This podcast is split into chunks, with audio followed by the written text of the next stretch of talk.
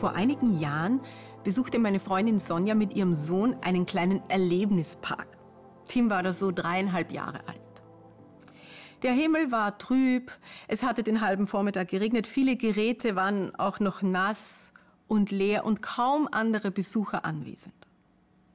Im Zentrum des Geländes war eine Reihe von Trampolinen aufgestellt, für deren Benutzung man allerdings extra zahlen musste.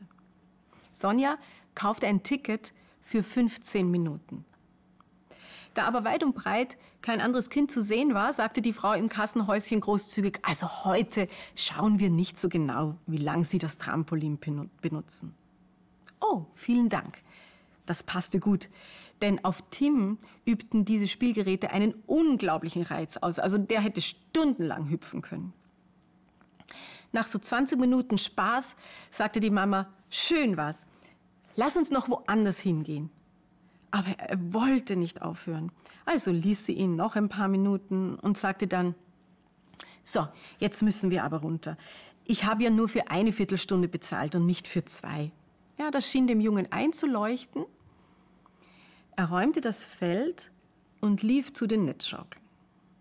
Abends, als Sonja am Kinderbett saß, stellte sie die übliche Frage, wofür können wir heute Gott Danke sagen?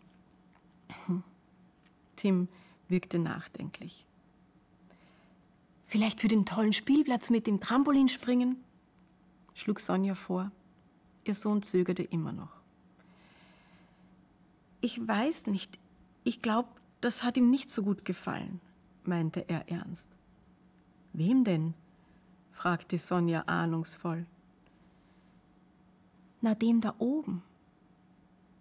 Meine Freundin war verblüfft. Tim kannte Gott doch als, als seinen lieben Vater, als seinen großen Freund. Jetzt nannte er ihn den da oben, als, so als wolle er nicht mal seinen Namen aussprechen. Warum denkst du, fand er das nicht so schön? Na, weil wir nicht für alles bezahlt haben. Jetzt war Sonja regelrecht betroffen. Ja, ja, sie hatte versäumt, ihrem Sohn zu versichern, dass diese unbezahlte zweite Viertelstunde eine gestattete Sache gewesen war. Ihr war das nicht bewusst gewesen, dass sie mit seiner Bemerkung großen Druck auf ihn ausübte, weil er glauben musste, sie hätten einen Betrug begangen.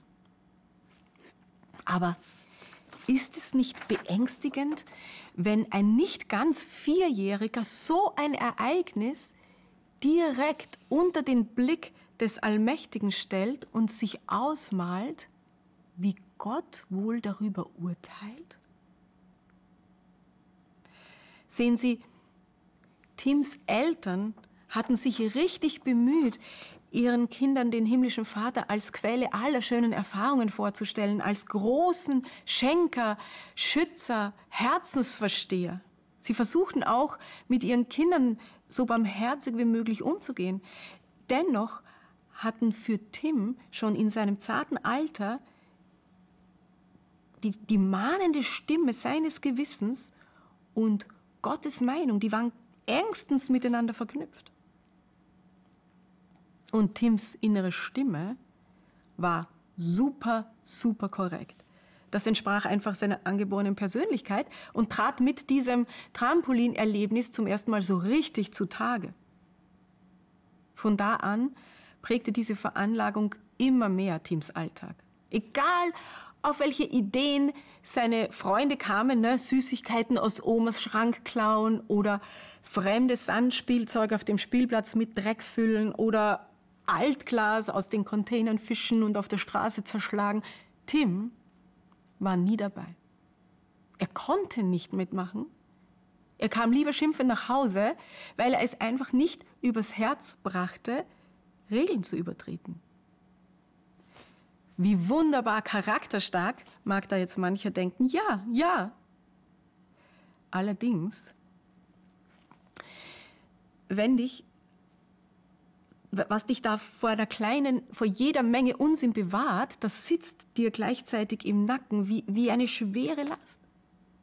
Denn das Leben ist nicht geradlinig und Fehler sind unvermeidbar. Und wenn dir ständig eine innere Stimme sagt, dass du vielleicht gerade irgendetwas falsch machst oder dich ständig fragst, ob du wirklich dich an alle, alle Prinzipien hältst, dann lebst du in einer andauernden Enttäuschung von dir selbst. Ich meine, du stehst morgens auf und bist von gestern noch im Minus. Geht es Ihnen vielleicht auch so? Als Christen glauben wir, dass tatsächlich ein allmächtiges Wesen existiert, der Urheber unseres Lebens, der all unsere Gedanken kennt und auch zu uns spricht.